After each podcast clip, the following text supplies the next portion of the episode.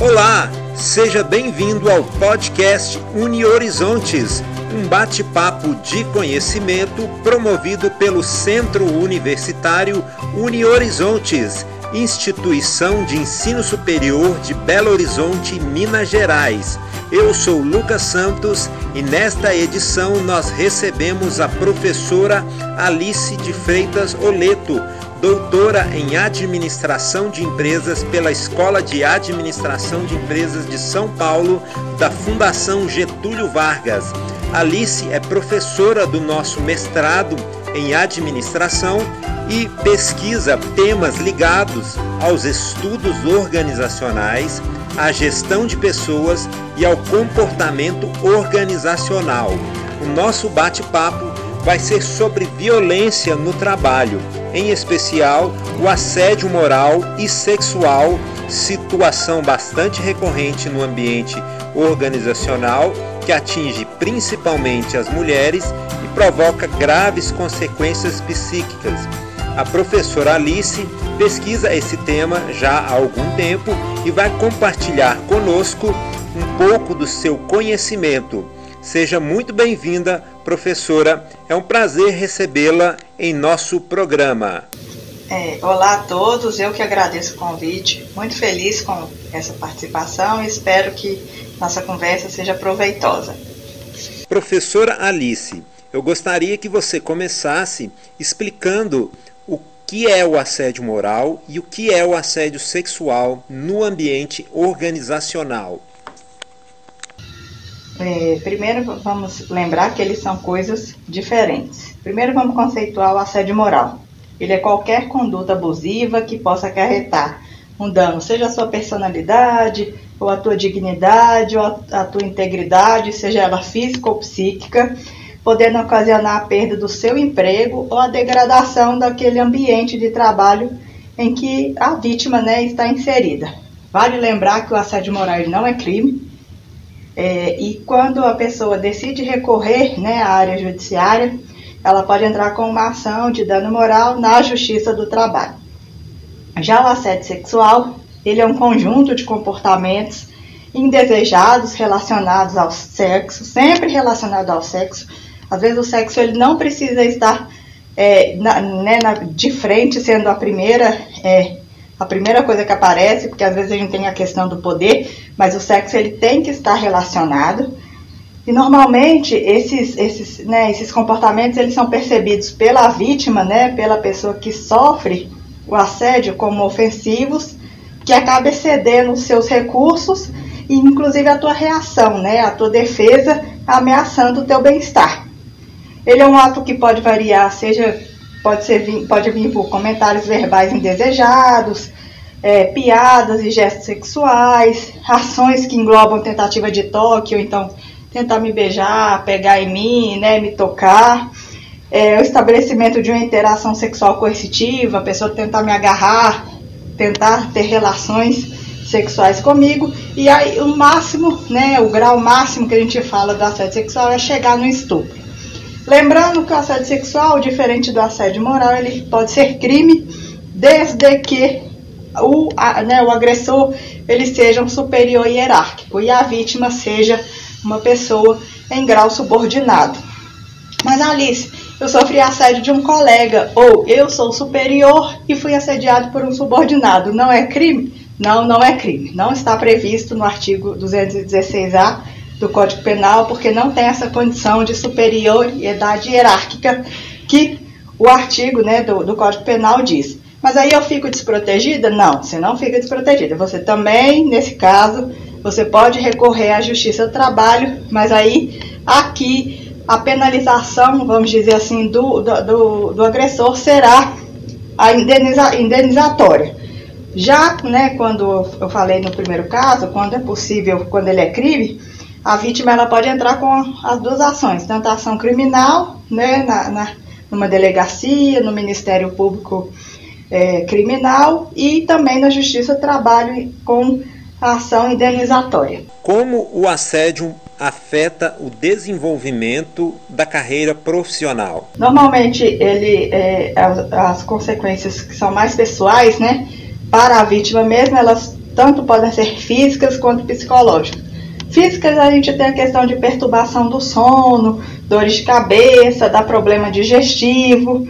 Já os psicológicos, a gente tem o estresse pós-traumático, perda de autoestima, ansiedade, depressão, apatia, perda de memória e de todo, né, de tudo isso, né, quando a vítima está sofrendo todas essas consequências, isso pode ser tão grave que pode inclusive conduzi-la ao suicídio. Como o assédio afeta o desenvolvimento da carreira profissional? A que gera na vítima. Então ela começa a se sentir, né, autoestima baixa, ela vê que o ambiente de trabalho ali ela se sente desvalorizada, e a partir daí isso vai o quê? Comprometer o, o, o né, todo o seu o teu futuro profissional. E aí quando eu falo pro, o futuro profissional é porque ela tanto pode a chance dela perder o emprego, né, e por conta da doença, do, do, seu, da sua redução, da tua capacidade, do teu nível de compromisso na organização, ela tende a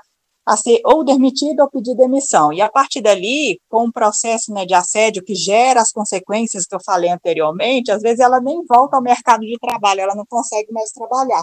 Então, as consequências, sejam elas físicas, psicológicas, ou seja, pessoais, elas são tão graves ou até, é, ou, é, até a questão de, da carreira profissional acaba sendo até mais grave do que é, as consequências mesmo é, pessoais. O assédio dentro do ambiente é, organizacional, eu acredito que ele afeta também a própria empresa. Você poderia citar de que forma ele impacta uma organização? Sim, as pessoas acham que normalmente o assédio ela só afeta a vítima, né? Quem está sofrendo o assédio. E as organizações, na hora que elas tiverem consciência de que elas podem ser afetadas, às vezes elas passam a pensar né, em como tratar casos de assédio dentro da organização. Então, a primeira consequência normalmente é a você tem isso, ou seja, o trabalhador doente ele começa a faltar. A gente tem a rotatividade do pessoal, as pessoas que estão sofrendo assédio, elas não vão ficar num ambiente onde elas são agredidas o tempo inteiro, então elas acabam saindo. A gente tem a perda da produtividade, e isso é tanto organizacional quanto dos funcionários, né? Se o funcionário não produz, a, empresa também não está produzindo. A gente tem a questão da nome da organização afetada negativamente, e aí, como a gente sempre viu casos de pessoas, a gente às vezes vê casos de assédio, casos de violência, e você fica chocado em ver que aquela organização é, tem situações né, dentro dela que geram esse tipo de violência é, para o trabalhador, e você fica, né, você começa a ver aquela empresa com um olhar mais negativo. A gente tem a questão da perda financeira, por quê? No momento que as pessoas te veem negativo ou param de consumir o teu produto ou param de consumir o seu serviço, você vai ter perda financeira. Outra, a tua marca de produtos e serviços são atingidos e normalmente negativamente. E por último, a gente tem a questão da responsabilização patrimonial, que são as indenizações por ações né, movidas pelas vítimas de assédio moral ou assédio sexual no trabalho. Professora Alice, Existe alguma relação entre o nível hierárquico e a ocorrência do assédio moral ou sexual? Sim. A gente fala que o assédio é um dos comportamentos abusivos que mais tem relação hierárquica de poder no seu núcleo, né, ali onde ele está acontecendo. Ele tem muito a ver com o poder desigual, onde o lado mais fraco ele fica encurralado, ele fica dependente, ele fica sem voz. Então a vítima normalmente ela não sabe o que fazer, ela não sabe a quem recorrer, porque normalmente quem é o assediador, ele é um superior hierárquico. Então é aquela coisa, né? O lado mais forte, ele acha que ele não vai ser contestado, que ele é imbatível, que ele é absoluto e que ele tem o direito de é, praticar assédio contra uma pessoa que esteja em nível superior, é, em, em nível hierárquico menor que ele. É, essa, por isso que a gente fala que não é à toa que o assédio mais comum é né, esse praticado por superior hierárquico contra um subordinado, onde a assimetria de poder aí é gigantesca, né? Então, uma vítima que tem carga inferior, quando ela é assediada por um, uma pessoa que tem um cargo superior, ela vai encontrar uma grande desvantagem na equiparação da força, né? Com mais chance de sofrer represália de forma mais invisível do que poderia sofrer, por exemplo, é, se estiver sofrendo um assédio com um colega. Agora eu gostaria que você nos contasse como que a pessoa que sofre algum tipo de assédio pode proceder para buscar os seus direitos? Eu falo que antes né, de buscar os seus direitos, seja procurando dentro da organização, então fazendo uma denúncia interna ou partir para o judiciário, né, é, fazer uma, uma denúncia externa, né, procurar a área jurídica, a primeira coisa que eu falo é juntar provas robustas, né, a pessoa é, seja para apresentar em uma denúncia interna, igual falei, ou judicialmente. Por quê? O que, eu, o que eu tenho visto nas pesquisas é que, na maioria dos casos, as vítimas elas perdem o processo judicial ou não conseguem levar a tua denúncia interna dentro da organização porque ela não tem prova, tá? Então, o mais importante é ter provas para também não, não ter a questão de entrar com o processo e ter, não ter chances de conseguir a indenização. Quanto à denúncia em si, né, ela pode a, a vítima ela pode procurar os seguintes lugares. Internamente, ela pode procurar as ouvidorias e os canais internos né, da empresa que recebam denúncias sobre assédio. Ela pode aceder ao teu sindicato ou à tua associação para pedir orientação jurídica. Ela pode ir direto ao Ministério Público do Trabalho fazer a denúncia contra a empresa. No caso do assédio sexual, e aí aqui tem um pequeno detalhe, o assédio sexual ele para ser quando ele for crime, o, o, o agressor ele tem que ser um superior hierárquico. Então, se você é uma vítima de assédio sexual e teu, e teu, teu agressor é um superior hierárquico, você pode, se você é uma vítima mulher, ela vai procurar a delegacia é, de mulher. Se não houver uma delegacia de mulher na tua cidade, você vai na delegacia comum. Já quando a vítima do assédio sexual é um homem, e aí a gente lembrar que isso pode acontecer, é, a, a, é, o homem ele vai registrar a ocorrência dele direto na delegacia comum. Mas, Alice, eu sou uma pessoa que sofri, então, o assédio, já o assédio moral vai ser sempre ajuizado, é uma ação trabalhista, tá? Ele vai é, procurar, então, o Ministério Público, né, para fazer a denúncia. Não, a gente não envolve polícia. Por quê? Porque o assédio moral, ele não é crime. Alice, mas eu sofri um assédio sexual por um colega de trabalho, ele não é superior hierárquico, eu não posso denunciar? Pode, você pode entrar com ação trabalhista para pedir indenização, mas fazer denúncia criminal a pessoa não pode. Professora Alice, de uma forma geral, você que estuda esse tema já há bastante tempo, como você enxerga a maneira como as organizações é, tratam a questão do assédio? Hoje eu vejo que assim há mais, há mais organizações empenha, empenhadas mesmo em tratar o caso de assédio no ambiente de trabalho, mas o que eu venho percebido com as minhas pesquisas ainda é que elas ainda não estão preparadas ou não querem estar preparadas para resolver as denúncias de assédio dentro do seu ambiente. É, de, dessas formas, né, as organizações elas têm normalmente as, a, a postura é de condescendência, principalmente culpabilizar a vítima, que é um erro assim absurdo, usar a cultura organizacional como desculpa por aquele ato, e aí a gente pode pegar essas empresas né, que dizem, olha, minha cultura é mais agressiva mesmo, tem muita competição e isso é normal. Não, não é. Quando a gente tem violência no trabalho, não é não dá para usar a desculpa da cultura organizacional para dizer que aquilo é normal ou não. É, também tem a questão de inércia, às vezes a pessoa até faz a denúncia e a, e a organização simplesmente não se manifesta, né? não, não faz questão de, de resolver aquele caso. E a gente também tem a questão da negação da agressão, né? Tem empresa que nega, ah, você não sofreu assédio, não, você está você tá achando que sofreu, mas isso não existe aqui dentro. E a outra tem a questão da normalização da violência, né? Aquilo é normal dentro da organização.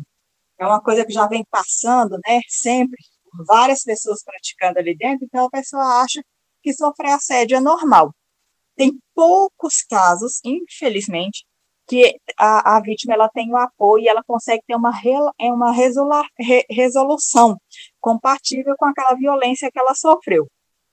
Além disso, e aí isso é um problema sério aqui, as organizações têm, além disso, algumas soluções, punições ou represálias, na verdade, na verdade nem pune, o abusador. É só para falar, né, dar uma desculpa para a empresa, ou seja, é, a empresa dá uma desculpa, né, dá, uma, dá uma, um retorno normalmente que não resolveu nada pa, para o que acontece muito é que as organizações elas estão mais preocupadas em proteger a sua responsabilidade, né? E aí a, aqueles processos internos normalmente eles são muito burocráticos, que é só para quê? Para evitar ação judicial. Que ela, na verdade, ela não está preocupada em ou proteger ou dar uma assistência à vítima. O que as empresas podem fazer para evitar que situações de assédio moral e sexual aconteçam em seus quadros? Primeira coisa é interessante que a empresa tenha um canal de comunicação, e aí, quando eu falo canal de comunicação, ele tem que ser eficaz, ele tem que funcionar. Eu sempre falo, né, na, nas minhas pesquisas, nas minhas aulas, nas minhas palestras, que não adianta a empresa ter um canal de denúncia se ele não funciona. É a mesma coisa que não ter. Outra coisa, inserir esse assunto em treinamento, palestra, curso, para conscientizar os trabalhadores a respeito é, de, né, de, do, do assédio, da violência do trabalho. A outra também é uma conscientização é, entre os trabalhadores a respeito da igualdade entre homens e mulheres. Por quê? Aí aqui a gente entra na questão de gênero, porque o assédio ele ainda é muito praticado é, né, entre homens e mulheres. Normalmente o abusador, principalmente o assédio sexual, o abusador, o agressor é um homem e a vítima é uma mulher. Então, também tem que pensar nessa questão de respeito e de igualdade entre homens e mulheres. Outra coisa, capacitar os integrantes ligados à gestão de pessoas, a sua gerência em função de liderança, função de chefia, e incluir nas regras de conduta é, sobre o assédio, né, nas normas internas da empresa. Então, colocar regras, olha, não pode praticar assédio dentro dessa empresa. Então, essas, elas podem, e trazer, inclusive, é, prevendo, né, formas de apuração e de punição. Então, essas acho que são as mais eficazes que uma organização pode começar a fazer é, é, essas mudanças, porque o problema aqui no Brasil é que, infelizmente, as grandes partes, a grande parte das organizações ela ainda toma uma postura meio que de fuga diante das vítimas, né? Elas não assumem que pode que possam ser responsáveis e muito menos não assumem que existe até mesmo a, assédio dentro do seu ambiente. Professora, na sua tese, você menciona que o assédio, apesar de ser um tema relevante, ele é pouco estudado. Ao que você atribui essa escassez de pesquisas relacionadas a um tema tão importante? É, eu acredito que há muito interesse e curiosidade sobre o tema. E isso eu mostro até mesmo com as minhas pesquisas. Quando você fala sobre o assunto, as pessoas, ah, deixa eu ler, eu quero saber. Mas, para mim, os três maiores motivos para não se pesquisar sobre o tema, o primeiro é mesmo, e aí é, é falar que há um, um desinteresse de pesquisadores, por quê? Mas aí, na visão de não se comprometer ou para não ficarem marcados por pesquisar um tema. Querendo ou não, ele é muito delicado e ele é um tema radical. Você tem que tomar, você tem que ter opiniões, você tem que tomar é, é, lados quando você fala do caso. Então, existem pesquisadores que preferem manter o mainstream e não, né, não criar esse tipo de, às vezes, animosidade, até mesmo no ambiente de trabalho dele, é, no ambiente, né, nos colegas né, pesquisadores. Então, a primeira é essa, às vezes é porque a pessoa acha que aquilo, aquele assunto não é interessante ela estudar porque pode atrapalhar na sua carreira. E a segunda quando a gente fala de assédio, a gente está falando de um tema sensível, né? Ele tem tópicos muito tabus, ele vem muito carregado de emoção, né? E que, e que querendo ou não, vai inspirar temor ou pavor, né? Na, na dar esses sentimentos ruins para a vítima. Então, assim, é complicado. E aí, essa é a minha terceira, né? O meu terceiro motivo é porque, é então, como há muito esse sofrimento, é difícil de você achar participantes para falar e reviver aquele tema, né, sobre o tema que trouxe tanto sofrimento para ela. Então, a gente fica limitado hoje, às vezes porque o pesquisador não quer, porque o assunto é complicado, ou porque você não acha pessoas para é, participarem de pesquisa. Quais seriam as contribuições do meio acadêmico para mudar a realidade das empresas é, quando o assunto é assédio moral e sexual? É, a nossa área acadêmica, e aí eu estou falando de todas as áreas, não estou falando só né, da administração, que é o meu caso, a gente ainda tende a achar que a ciência é um legado de e para um determinado grupo de pessoas, ou seja, para nós pesquisadores, como se aquela pesquisa só tivesse que ficar entre a gente. E aí eu acho que a gente não pode ver a ciência apenas aplicando o que descobriu a nós, a, né, aos seus pares, a gente. Então, eu acho que é essencial que a sociedade acredita que possa ser guiada. E ainda tem isso, né? Ainda mais numa fase que a gente anda que as pessoas não andam acreditando na ciência, somos nós pesquisadores que temos que mostrar para a sociedade e fazer com que ela volte a acreditar, né, que acredite mais na ciência, que ela sim é geradora de bem-estar, de conhecimento, de crescimento. E esse papel a gente precisa ter, né? Então, como é que a gente, Alice, como é que a gente divulga a nossa pesquisa, com o que a gente fala extra área acadêmica? Participa de é, é, palestras. Eu, eu falo, eu nunca neguei uma palestra. Eu gosto, porque eu acho que é interessante a gente sair nessa extra portas acadêmicas. Então, dá curso, né? A gente precisa divulgar, participa de palestra, vai a eventos, vai a eventos que não seja só acadêmico. Então, eu acho que é essa, né, que é a contribuição que a gente pode trazer para mudar a realidade, para informar mais a sociedade. Professora Alice, o nosso bate-papo chegou ao fim. Para finalizar, você gostaria de fazer mais alguma colocação sobre o tema ou deixar alguma mensagem para os nossos ouvintes? É, não, só, só quero falar assim para as vítimas que elas não tenham medo. Eu acho que, eu acho que o grande é, avanço, no caso, é que as pessoas parem de ter medo e passem a denunciar. Eu acho que só assim a gente consegue frear ou então minimizar os casos de assédio dentro da organização. Porque se a gente não fala, a gente não fica sabendo onde ele está acontecendo e a gente não tem como é, fazer, é, conseguir tratar né, aquele problema, ir atrás de onde ele está conhecendo para tentar resolver. Então, acho que é importante a pessoa falar, denunciar, ir atrás dos seus direitos. E, e ter segurança com isso, né? Não ter, principalmente não ter mais medo. Professora Alice, gostaria de agradecer a sua participação em nosso programa. Foi um bate-papo muito bacana que trouxe informações muito importantes e relevantes. O podcast Uni Horizontes fica por aqui. Até a próxima!